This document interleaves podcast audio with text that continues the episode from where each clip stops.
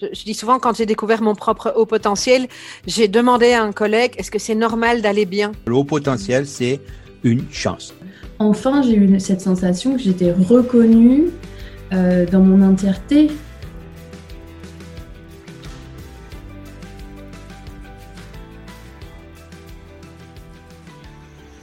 Comment apprivoiser ses rayures et bien vivre son haut potentiel?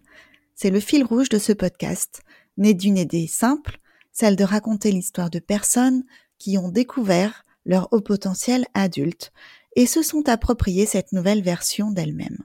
Bienvenue sur Heureux et Surdoué, Zèbre ou HPI, le podcast qui explore le haut potentiel au-delà des mythes et des préjugés. Dans cet épisode, vous entendrez l'histoire de Marie qui partage à chaud la découverte toute récente de son haut potentiel, ses prises de conscience et ce que ça a commencé à changer dans sa vie. Je vous souhaite une bonne écoute. Bonjour Marie, bienvenue sur Heureux et Surdoué. Bonjour. Marie, tu m'as contacté euh, spontanément il y a euh, peut-être deux, trois semaines de ça maintenant euh, pour proposer ton, ton témoignage de la découverte du haut potentiel qui est tout récent pour toi. Parce que quand on s'est téléphoné, euh, en fait, tu, tu, le savais depuis euh, moins d'un mois, je ouais, crois. c'est ça. Voilà, et euh, bah, je trouve ça intéressant vraiment de d'avoir en fait ce, cette capture euh, de euh, d'un moment, enfin la prise de conscience très proche après le passage du test. Comment est-ce que tu vis? Comment est-ce que tu l'envisages? Qu'est-ce que ça change déjà dans ta vie? Enfin voilà, on va essayer d'échanger autour de tout ça. Et je te propose de commencer en fait en te laissant la parole et en te, te laissant te présenter, s'il te plaît. Ok. Euh, bah, merci déjà de, de me recevoir. Euh, J'avoue que quand je t'ai contacté, euh, bon, j'avais pas forcément espoir que quelqu'un me réponde. Donc euh, j'ai été surprise bah, parce que je, ça me paraissait un peu déconnecté de la réalité. J'écoute beaucoup de podcasts euh, sur cette thématique en particulier depuis que je me questionne. Euh, et c'est un peu bah, comme avec la télé, je trouvais que voilà, il y a une certaine distance et, et au final aujourd'hui me retrouver derrière le micro, ouais, c'est c'est étrange et en même temps ça ça vient peut-être conforter le fait que ouais, c'est bien des vrais gens en fait que, qui sont interviewés. oui, oui, je te le confirme. c'est aussi des vrais gens qui les préparent. oui, oui, je vois ça. Mais euh, après, voilà, il y a peut-être des personnes qui sont moins accessibles, mais euh, mais oui, oui, il y a des vrais gens derrière tout ça. Ça se fait pas autrement. c'est pas que des machines. Euh, donc euh, oui, voilà, moi j'ai 38 ans. Euh, donc je suis maman d'un petit loulou qui a bientôt 5 ans. Enfin qui a 5 ans, bientôt 5 ans et demi, pardon. je alors j'ai découvert le 27 octobre effectivement que j'étais HPI et, et hypersensible. je m'étais jamais posé la question jusqu'à cet été en fait, donc ça a été assez rapide en fait, hein, comme prise de conscience, je pense. Euh, c'est venu en fait à, deux niveaux. Euh, d'une part euh, par mon petit loulou et de l'autre côté aussi d'interrogation de, de, mon chemin de vie. voilà, puisque je suis séparée parce que ma, mon ami d'enfance s'est séparé exactement en même temps qu'on se connaît depuis qu'on le CP, donc depuis qu'on a 6 ans, qu'on s'est toujours super bien entendu, que j'ai toujours considéré qu'elle était euh, surdouée. D'accord. Mais je n'ai jamais, euh, je n'ai jamais soupçonné une seule seconde euh, que je pouvais l'être. Quand elle s'est séparée, du coup, elle a été voir un psychologue qui très rapidement, en fait, lui a, lui a donné cette vérité. Donc elle est, elle est revenue vers ses parents et vers moi. Et moi je lui ai dit bah oui bien sûr que bien sûr que tu le laisses, c'est une évidence. voilà. Mais euh, à ce moment-là en fait, euh, donc ça fait un peu plus de deux ans qu'on est séparés maintenant euh, toutes les deux. Que ça s'est vraiment fait à quelques mois d'écart. Hein. Ouais. mais voilà, c'est resté là. Et, et, en fait, euh, cet été, avec euh, bah, tout ce que j'ai pu traverser, euh, euh j'ai fait une, une dépression. donc la troisième identifiée en date. et en même temps, je faisais un bilan de compétences. Donc je pars dans tous les sens.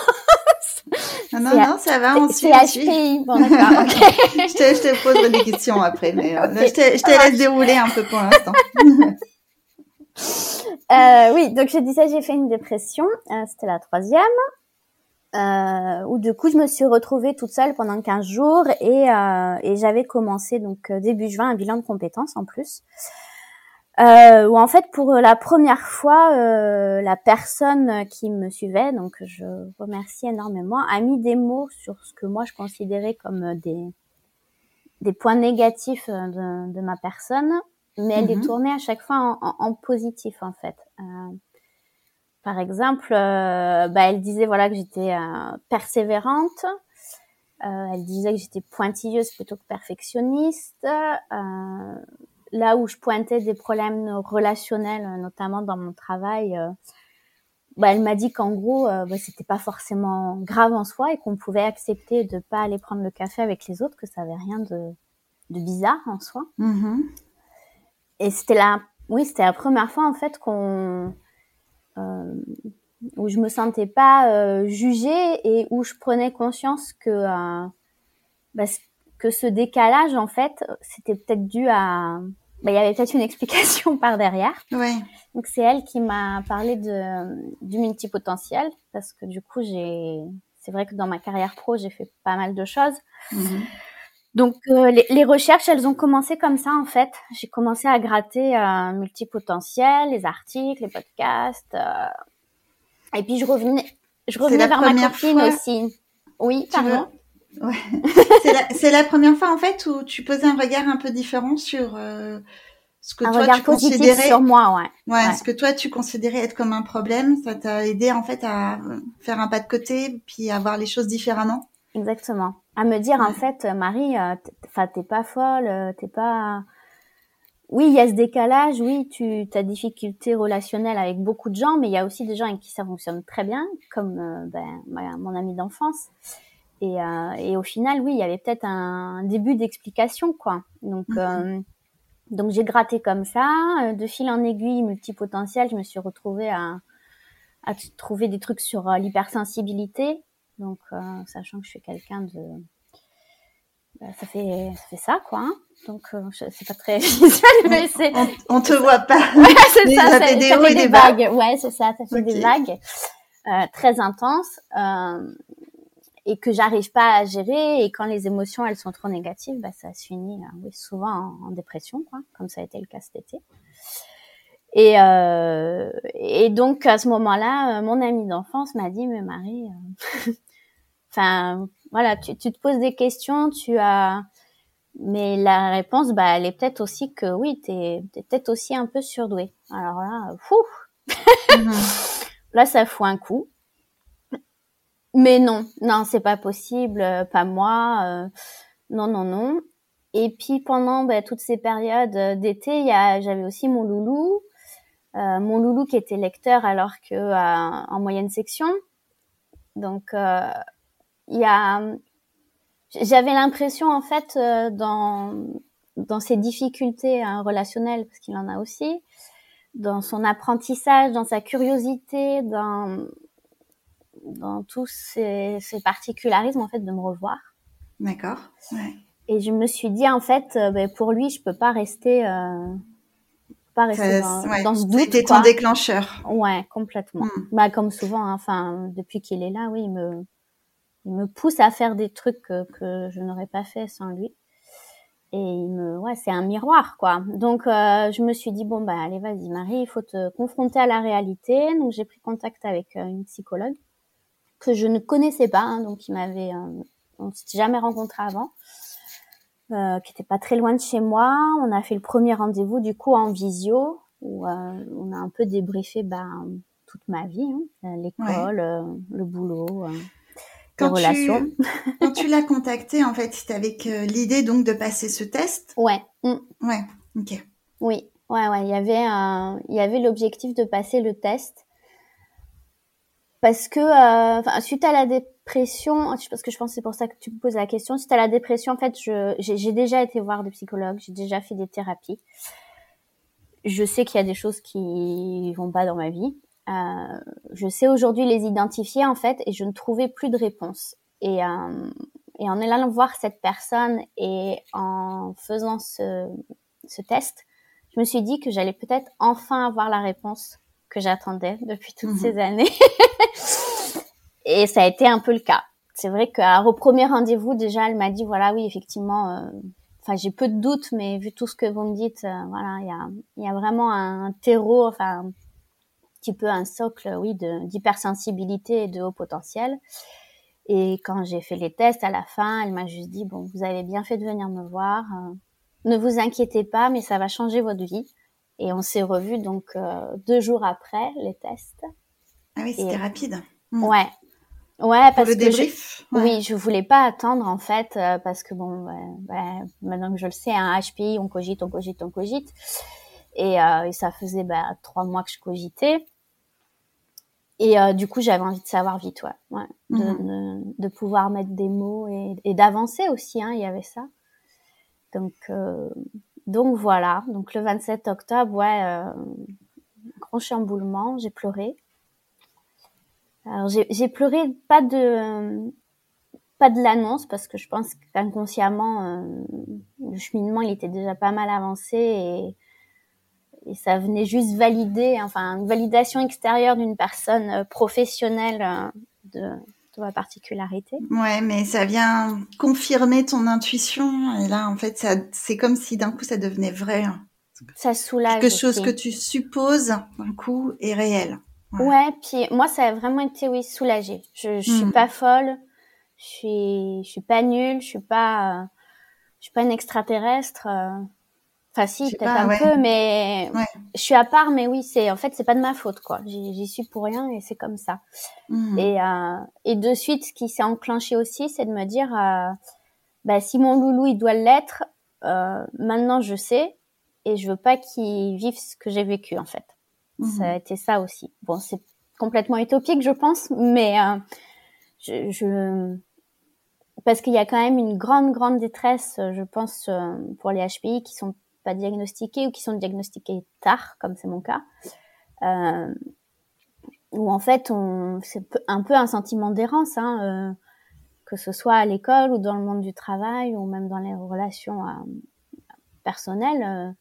c'est avec le recul, je me rends compte qu'au final, c'est dur et que si j'avais eu la, une réponse plus tôt, je pense que ça aurait changé beaucoup de choses. ouais. Ouais.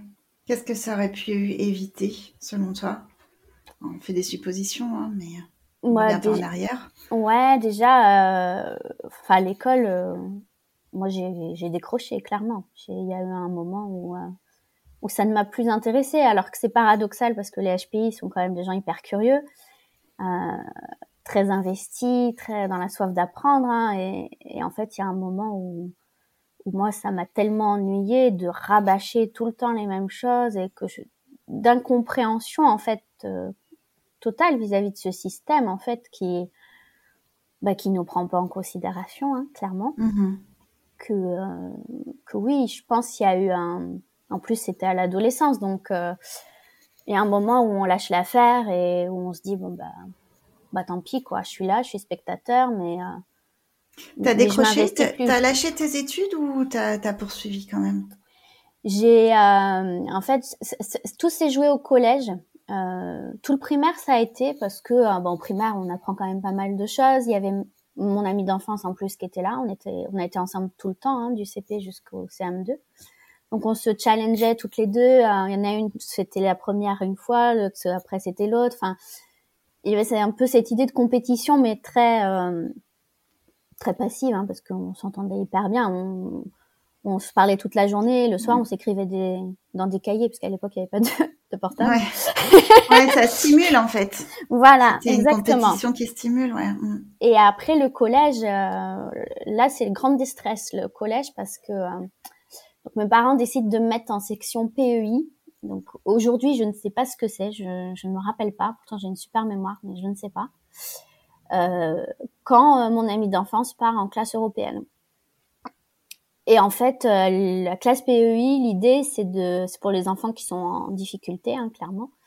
Euh, et l'idée, c'est de faire des exercices, euh, bah, relier des chiffres, euh, faire des formes, assembler à partir de formes, de faire des puzzles. Et moi, en fait, je faisais ça en un temps, en un temps record. D'accord. Euh, Ok. T'étais pas du tout à ta place. non, je m'ennuyais comme c'était pas possible. J'avais que des 19, que des 20, si bien que le, le prof principal, en fait, euh, me convoque, euh, je pense, au bout d'un trimestre, et me dit, mais il faut, faut que vous sautiez une classe, quoi. Et là, euh, panique à bord, quoi. hein. Ah non, non, non. euh, Moi, je restais avec mes copines. Puis gros chamboulement, c'était la sixième. euh, Faut s'adapter à un nouveau fonctionnement. Et avec le recul, je me dis aujourd'hui, en fait, que cet homme, euh, bah, il avait vu juste. hein. Mais, Mhm. mais voilà. Et en fait, je commence donc le collège euh, comme ça. Donc euh, après, je prends option latin. Donc je me retrouve sauvée entre guillemets pendant deux ans, cinquième, quatrième. Je rejoins des des classes du coup un- avec un niveau un peu plus fort. Mais troisième, euh, rebelote, je me retrouve dans une classe avec euh, des élèves en difficulté. On me dit que il faut pas que je lâche, que je suis le moteur de la classe. Mais quand on a 14 ans, comment être le moteur de la classe euh, de 20 gamins qui euh, bah, n'ont pas envie, hein, qui ont envie de, Mhm. de s'amuser et d'expérimenter la vie, si on peut dire. Donc euh, voilà, oui, là je décroche complètement et, et du coup j'arrive quand même euh, sans trop d'efforts à aller en, en général, mais mais mais voilà, le- les dégâts sont faits en fait. La, la base Ouais. elle est pas là, la Sans confiance, euh, ouais, Ouais. la confiance en, en- en- dans les professeurs elle est plus là non plus. Et puis je, je remarque en fait tous ces profs qui euh, qui sont incompétents, mais qui sont là, qui sont censés enseigner, qui sont censés nous apprendre des choses, alors qu'en fait euh, ils sont pas du tout pédagogues. Ou alors, euh, enfin j'ai un souvenir d'un prof de, de j'étais en première S, hein, donc j'ai fait des études scientifiques, et le gars il était en première S, donc euh, prof de physique chimie, sauf qu'il avait jamais été prof, il a remplacé euh, un, un, un enseignant qui était décédé en cours d'année. Et moi, je doublais en fait, et euh, avec d'autres doublants, on se retrouvait à lui expliquer les cours pour que lui explique aux autres. Enfin, c'est et on regarde ça en fait. Moi, souvent, l'image que je garde de toutes ces années d'école, euh, je suis au fond, à côté du radiateur, je regarde par la fenêtre. J'ai un- peu la même. Voilà. Et, et je m'ennuie, en fait. Mm. Je m'ennuie, je m'ennuie, et je m'ennuie, et je comprends pas, et, et ça cogite, et, mais j'ai pas de réponse, et puis je, je subis le système, en fait. Je, qu'est-ce que je peux faire? Ok. Voilà. Ok. Et qu'est-ce que tu, tu disais en fait au tout début de l'échange, t'as expliqué que tu voyais en fait euh, chez euh, ton amie d'enfance que ça te paraît, enfin c'était une évidence pour toi qu'elle était concernée, qu'elle avait un fonctionnement au potentiel, que tu la voyais surdouée. Et euh, en fait, qu'est-ce qui te paraissait si évident? Qu'est-ce qui faisait que tu, qu'est-ce que tu voyais chez elle qui faisait que euh, pour toi il n'y avait pas de doute par rapport à ça? Elle était, euh, elle était forte déjà en cours. On avait de très bonnes notes. Moi, tu vas me dire que moi aussi, mais mais chez elle, ça me paraissait plus. Je sais pas. Puis après le collège, oui, elle, elle est partie en section euh, européenne. Moi pas, donc je me suis dit que si j'y allais pas, c'est que je devais être nulle. Mhm. Et voilà. Et là, l'estime de soi euh, commence à s'effriter, quoi. Puis après, euh, après moi j'ai doublé. Elle, elle a fait prépa. Moi, j'ai fait un BTS. Enfin, il y a Ouais. eu ce décalage. euh, et puis, dans la tête, je pense à cette époque-là euh, de la surdance, comme on dit, c'était beaucoup un... On, on s'imaginait des gens forcément très forts et très forts dans quasiment toutes les matières, ce qui n'était pas mon cas. Moi, il y avait des matières où j'étais très forte et d'autres matières où c'était une catastrophe. Euh, Aujourd'hui, on sait que voilà, le haut potentiel, c'est plus nuancé que ça et que euh, on n'est pas forcément obligé d'être Einstein dans toutes les matières, quoi.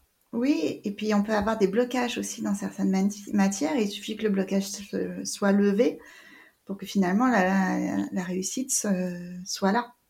Oui, puis je pense qu'il y a une, considération aussi. Moi, j'avais des difficultés, notamment en français. Et, euh, et, je commence à percevoir avec mon fils que c'était peut-être du dyslexisme, sauf que c'était pas pareil hein, il y a 40 mmh ans, euh, voilà. Mmh. Et sauf que là aujourd'hui, je le vois faire, je vois qu'il fait les mêmes choses que moi je faisais, le B et le D. Et là aujourd'hui, je me dis ah oui, c'est ça. Mais euh, voilà, il y a 40 ans, on, ouais. je le disais pas, donc on, on, traînait ça. Et moi, en fait, je me suis suradaptée, hein, parce que j'ai je pense que j'ai jamais compris. C'est pareil, ma droite de ma gauche, euh, j'ai 38 ans, je sais pas faire la différence. Hein. Mais, euh, je, mais, je me suis suradaptée. J'ai trouvé d'autres solutions en fait pour euh, combler combler les lacunes et ce que j'arrivais pas à comprendre. C'est pareil, j'ai redoublé en première, première S. Aujourd'hui, je pense que j'ai compris pourquoi. C'est qu'en fait, tous les théorèmes qu'on pouvait nous enseigner, moi, je voulais pas juste les apprendre et les appliquer, je voulais les comprendre je voulais aller au bout du truc, tu vois. Je et ça, en fait, c'est pas ce qu'on nous enseigne à l'école. À l'école, on nous mhm. enseigne, voilà, le théorème de Pythagore, c'est ça. Tu l'appliques, point barre, et ça s'arrête là. Tu l'apprends par cœur et tu reproduis. Mhm. Voilà. Et ça, ça me correspondait pas en fait. Et puis, euh... puis j'ai une quand même une forte euh, fibre créative qu'on a mis de vie, mis de vie à, mince. Vite mis à l'arrêt, merci. Euh, parce que l'année de première, en fait, euh, on avait la possibilité de faire des cours entre midi et deux, donc c'était génial. Euh, j'ai découvert le dessin. Je me suis mais éclatée, mais à tel point que je dessinais. mais comme, comme, comme tout font les HPI, en fait, quand on trouve un truc, on s'engouffre et puis on fait, on fait, on mhm. fait, on fait. Et donc, je dessinais le week-end 4-6 heures d'affilée. Sauf que du coup, bah, je bossais plus et les notes ah chute libre et, euh, et voilà et j'ai doublé et euh, à ce moment-là en fait mes parents ils m'ont dit bah c'est simple t'arrêtes le dessin point. Et j'ai pu toucher un crayon euh, pendant euh, bah, j'ai recommencé quand j'essayais d'avoir mon, mon, petit garçon donc en 2014 je crois voilà. Ah ouais d'accord ouais. C'est et puis c'est ce que j'ai lu aussi beaucoup ouais hmm. en tant qu'HPI du coup j'ai beaucoup hmm. lu de livres sur le sujet là notamment un hypersensible fort comme un hypersensible qui m'a fait chialer mais c'est qu'en fait, quand on nous dit des choses, alors d'autant plus quand ça vient, je pense, de, des parents ou d'une certaine autorité, ben, moi, j'ai jamais remis en cause, en fait. T'arrêtes le dessin, bon, ben, ok, j'arrête le dessin.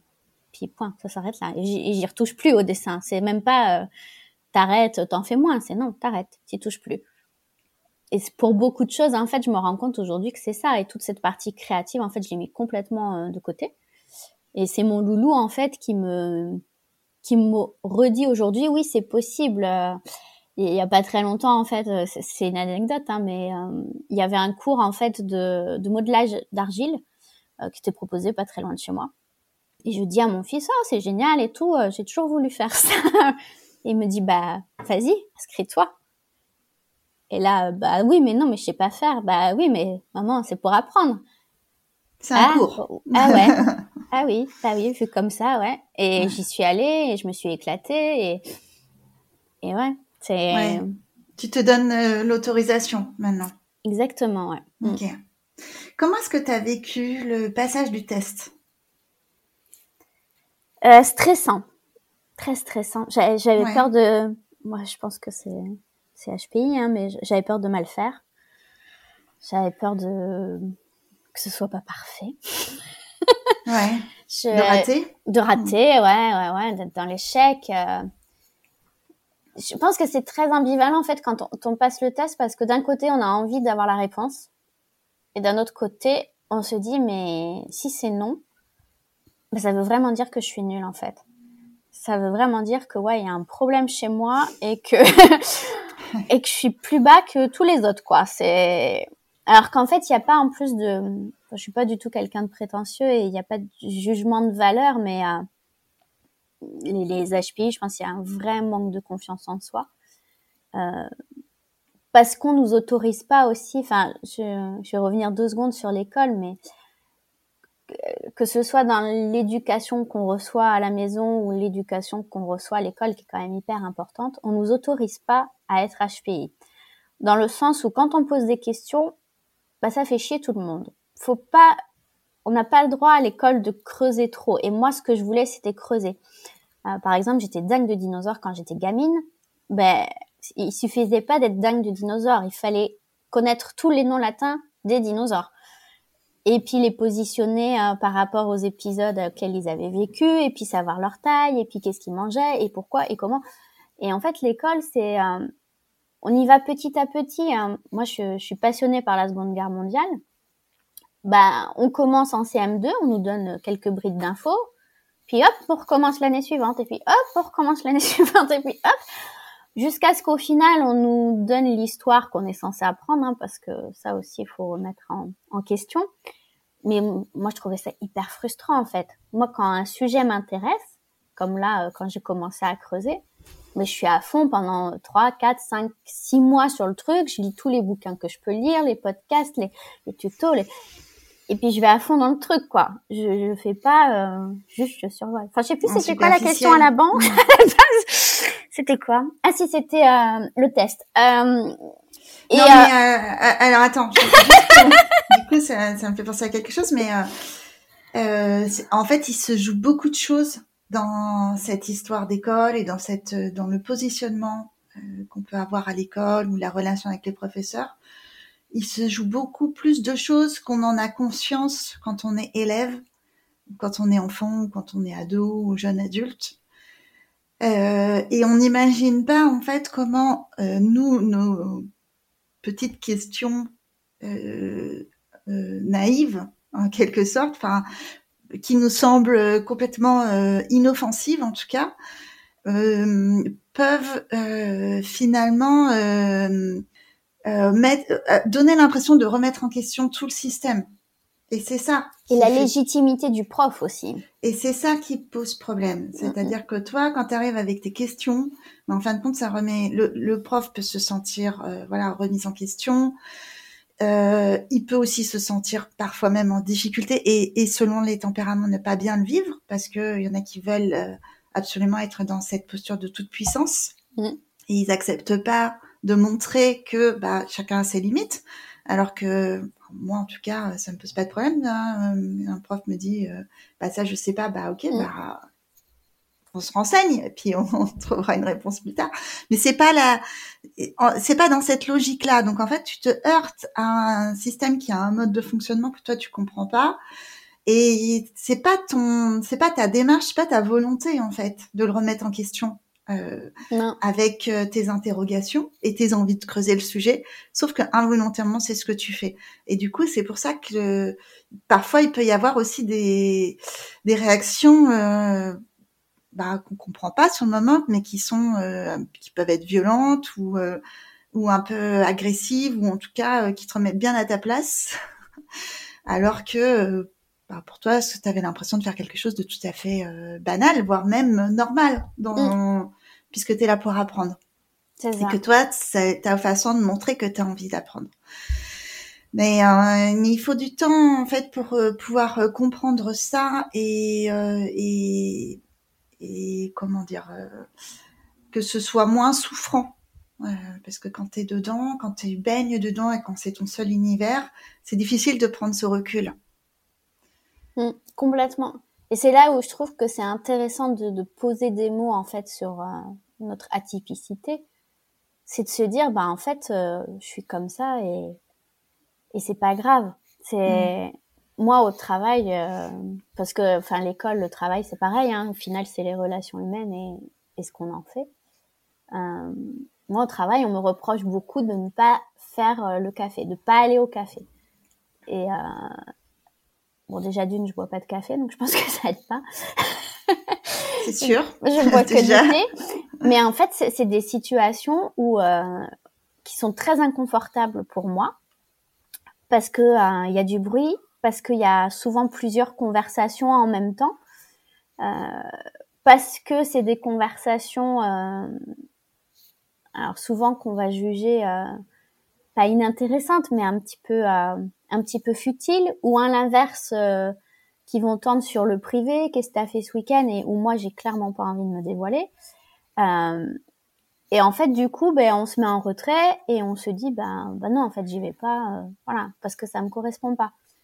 Et ça, pour les autres, c'est jugé comme euh, petit côté asocial ou, ou méprisant, alors qu'en fait, pas du tout. C'est moi, j'ai juste besoin à un certain moment d'être toute seule avec mes écouteurs parce que parce que c'est épuisant en fait.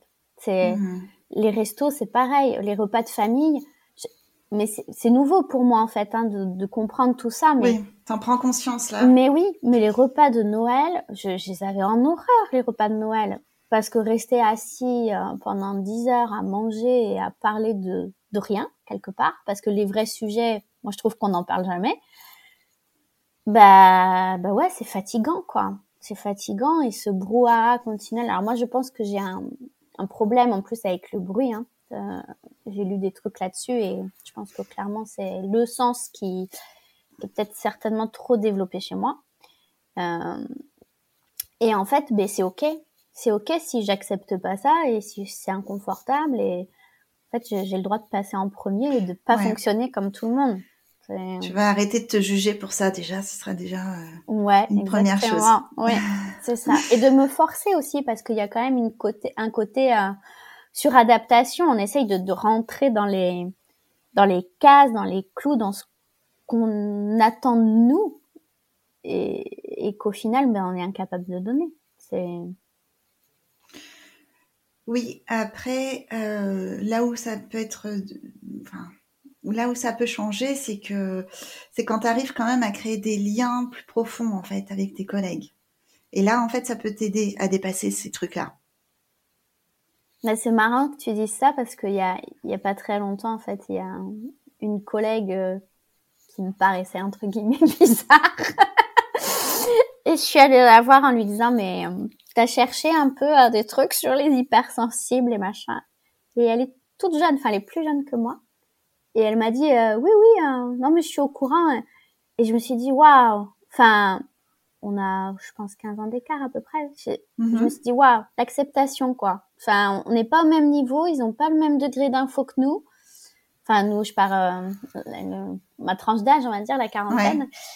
Et je me suis dit, ouais, c'est cool. Ça veut dire que par derrière, en fait, il y a des générations qui arrivent où ils ont peut-être plus conscience et ils sont capables d'accepter leurs différences et que, que c'est ok, quoi. Et ils seront certainement moins en souffrance et moins longtemps que euh, que j'ai pu l'être parce que oui moi ça ça a été une grande souffrance et aujourd'hui c'est un grand soulagement. Ouais. Qu'est-ce que ça change d'autre du coup dans ton dans ton quotidien d'avoir eu cette réponse? Depuis le 27, octobre. aujourd'hui le 10 décembre, donc c'est quand même récent. Euh, déjà, je l'ai expliqué à mon fils. Je... Les, je l'ai pas dit à... Je pense qu'il y a ça aussi. Il y a, on le sait, et après, qu'est-ce qu'on en fait? Euh, Je l'ai dit aux personnes proches, donc euh, très proches, donc mon ami d'enfance, mes parents, euh, mon ex-mari, même si on n'est pas encore divorcé, et mon loulou. Et pour mon loulou, c'était hyper important parce que les émotions, c'est carabiné chez lui, mais c'est aussi compliqué chez moi. Et on est en garde alternée du coup avec son papa. Et je voulais pas que les temps en fait qu'on passe ensemble ce soit des temps euh, je pourrais dire dégradés.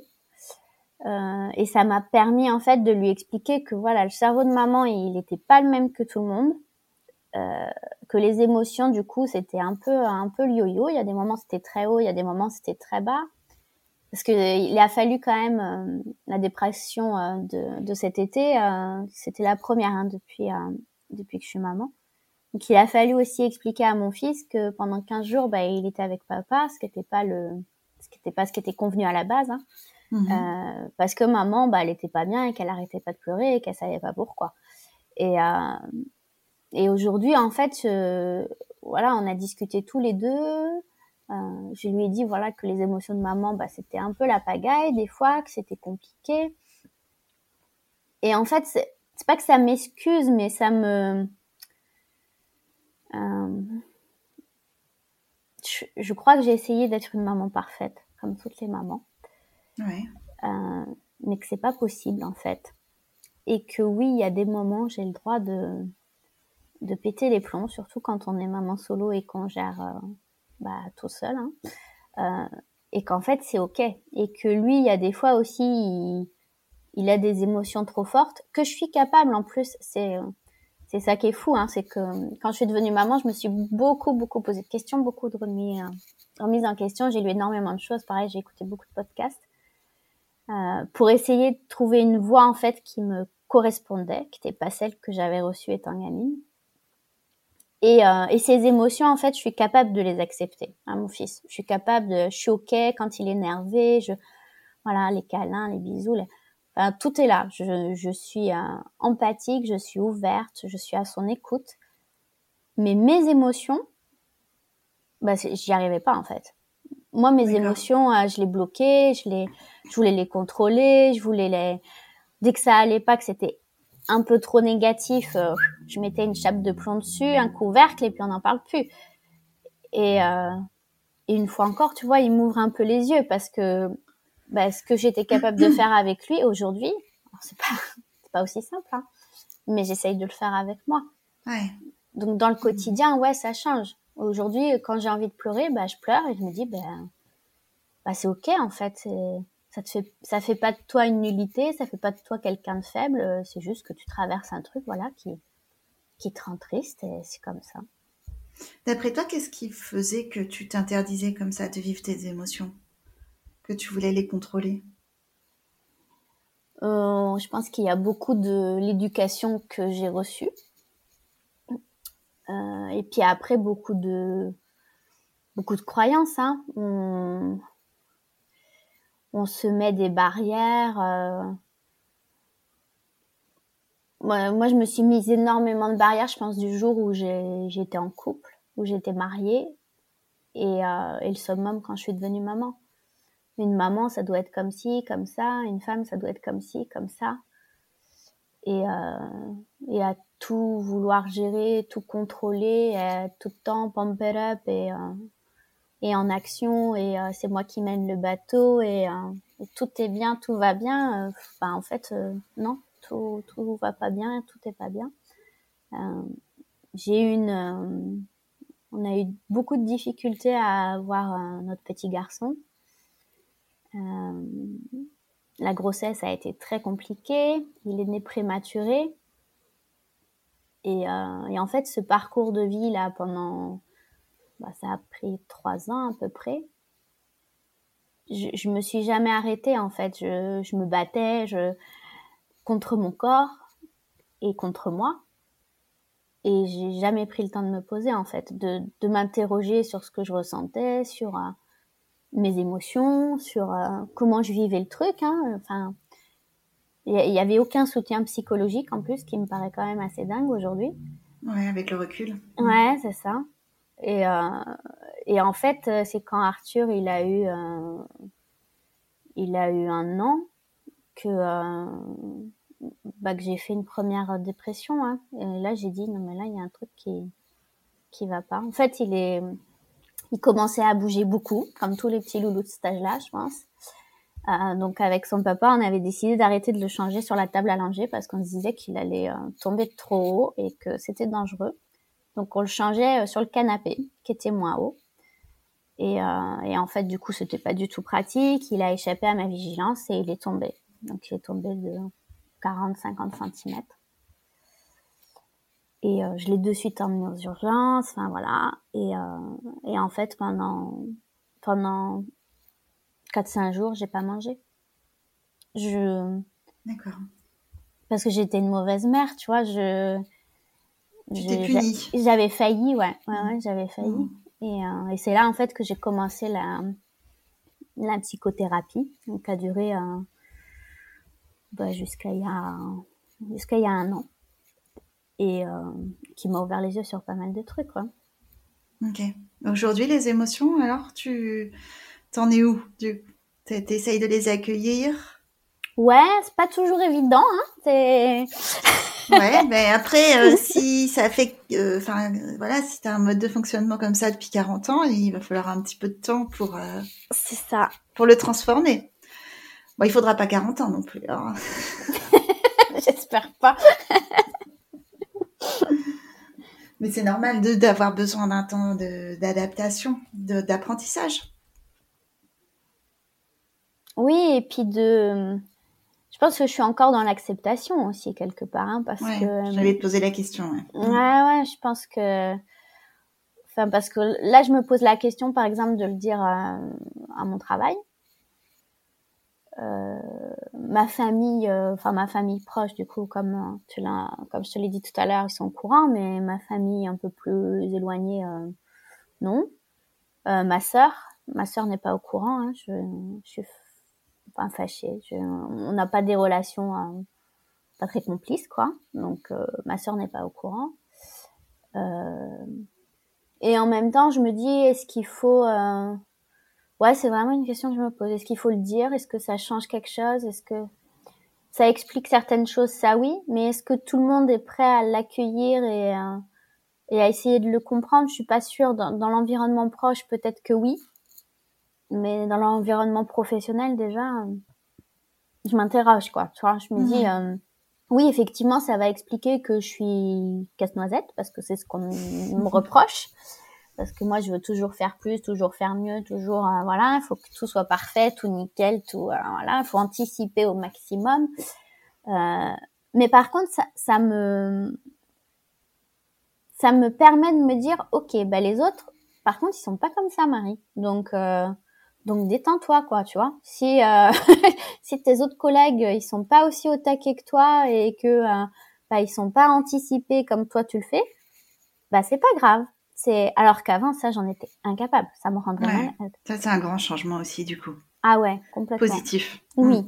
Ah oui oui oui. Ouais. Après peut-être que déjà il faut réussir à l'intégrer pour toi avant d'en parler euh, à des à, enfin, à, des personnes autour de toi euh, dont t'es pas sûr de la réaction ou euh, t'es pas sûr de la compréhension. Ouais. Bah, je trouve que quelque part, ça fait un peu partir, un peu partie de l'intime aussi. Donc, euh, je sais pas si mm. l'intime a, a, sa place euh, dans le cadre professionnel. Je... Mais néanmoins, enfin, après, j'ai de la chance d'avoir un chef qui est très à l'écoute et très disponible et qui justement euh, systématiquement me, me reproche, alors c'est, c'est pas un reproche, hein, mais constate en fait mes difficultés relationnelles. Et je pense que le dire au moins à cette personne, ça peut, euh, bah, ça peut expliquer que oui, effectivement, euh, voilà, vous aviez, euh, vous aviez bien identifié ce problème-là, et effectivement, oui, il y a, il y a le, l'explication qui va avec. Et quand bien même je ferai plein de formations et que j'essayerai au maximum de m'adapter, je pense qu'il y aura toujours quand même ce, bah, ce décalage. Hein. C'est, mmh. c'est le mot qui revient tout le temps quand on commence à regarder euh, le haut potentiel. Hein. Le, décalage, il est là. Et, et c'est là aussi où euh, mon ami d'enfance, en fait, euh, bah, on s'est trouvé, voilà, on avait six ans, on s'est jamais quitté. Pourtant, on a eu plein d'épreuves de vie, on vit à distance et tout. Mais on a une, je veux dire, quelque part, on, un peu des âmes sœurs, quoi, des âmes sœurs d'amitié. On, on, se comprend, on se, une forte complicité, ouais. Ouais, ouais, ouais. Il y a des fois, il y a même pas besoin. Et en fait, aujourd'hui, euh, bah, on sait pourquoi. C'est que mm. il y a des gens avec qui on va avoir besoin d'expliquer des choses et de et de, de s'adapter ou de reformuler pour que la personne comprenne. Et puis, bah, bah elle, non. Enfin, j'ai à peine fini, commencé ma phrase qu'elle a fini, quoi. Et, et c'est magique, en fait. ça fait du bien aussi. Et est-ce qu'il y a à l'inverse des choses que tu attendais euh, ou que tu espérais en fait euh, mieux comprendre ou dépasser plus facilement euh, avec cette cette annonce d'être concerné par le haut potentiel et qui finalement n'ont pas ne se sont pas réalisées ou n'ont pas eu lieu? Ouais, vis-à-vis -vis de mes parents. quand je leur ai annoncé, je je crois que j'espérais que ah oui, on avait remarqué euh, cette différence euh, et en fait non, que dalle. Ma mère m'a dit que pour elle, euh, être comme ma sœur, qu'il avait pour elle jamais eu de différence. Et mon papa m'a dit que par contre, il avait trouvé que par rapport aux autres cousins, cousines, ouais, j'étais pas pareil.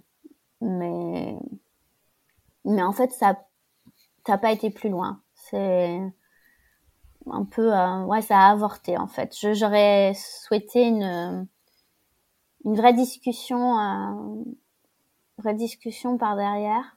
Euh, mais je, émotionnellement, je pense que j'en étais pas capable non plus.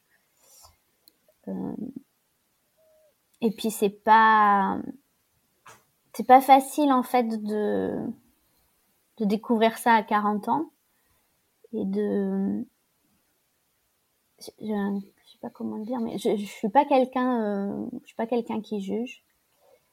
Euh, mais je pense que quelque part en tant que parent on doit se dire euh, merde on est passé à côté de quelque chose et je voudrais pas en fait qu'il qu'il culpabilise de de pas avoir euh, vu cette différence. Je sais pas si je suis très claire, mais Mmh. Tes parents, tes parents à toi. euh, ouais, ouais, ça Ok. ouais, parce que je pense que ben, aujourd'hui, je me dis voilà, mon loulou, s'il doit l'être, effectivement, on en a parlé avec son papa, euh, parce qu'on on voit effectivement des choses, et quand j'ai commencé à lui en parler, euh, il a il a rejoint ma position. Il me dit qu'effectivement, lui aussi, il, voit des des particularités, qui me voit beaucoup aussi dans notre enfant. Et, euh, et on est d'accord, voilà, pour euh, éventuellement, euh, si ça devient compliqué, le faire tester, pour euh, bah, pour avoir la certitude. Et je me dis en fait, euh, enfin, j'ai pas envie de leur reprocher à mes parents de pas avoir été capable de le voir et de pas m'avoir fait tester. C'est comme ça en fait, ça devait Mhm. être comme ça et Oui, tu veux pas les faire souffrir par rapport à ça en fait. ouais, c'est ça. Les faire culpabiliser. Ok. Ouais. Euh, Est-ce que euh, alors, j'ai- je vais, on, on va arriver un petit peu à la fin de, de notre échange. Euh, et je vais te poser deux questions. Il y a une question, c'est des questions plutôt traditionnelles en fait que j'aime bien poser à la fin.